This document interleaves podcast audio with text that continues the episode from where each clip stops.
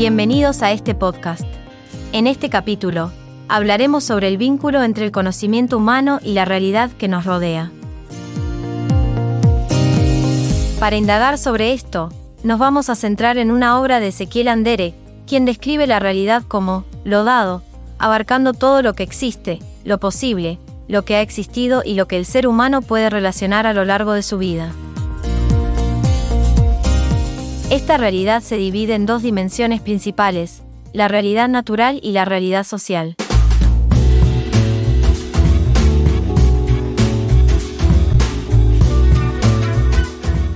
Continuando con este tema, vamos a plantear cinco preguntas fundamentales que están relacionadas con la actividad del conocimiento.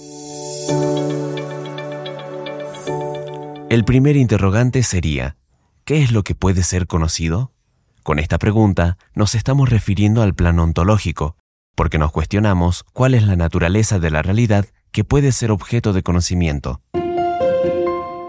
El segundo de estos interrogantes es, ¿cuál es la relación entre el sujeto que conoce y el objeto por conocer?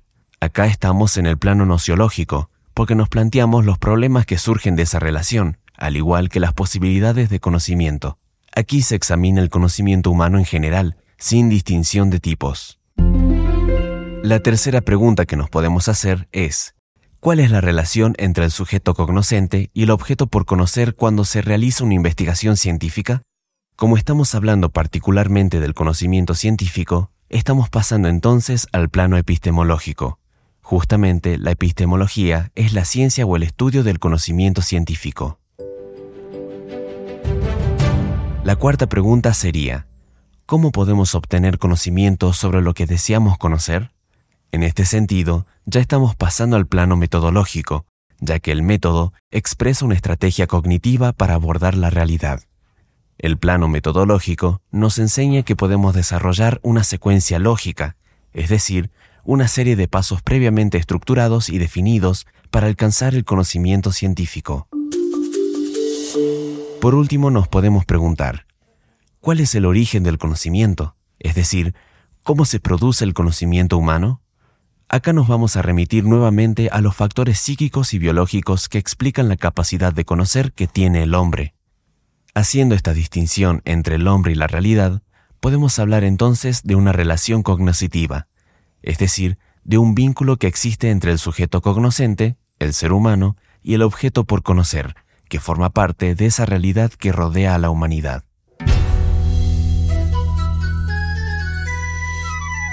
Como resumen general de este episodio, vamos a entender que el ser humano no puede separarse completamente de la realidad circundante y que su actividad cognitiva está impregnada por el contexto cultural en el que se desarrolla.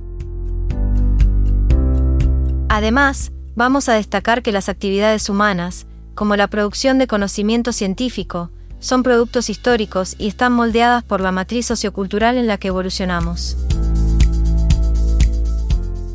Por lo tanto, el entorno cultural influye en cómo comprendemos y explicamos el mundo que nos rodea.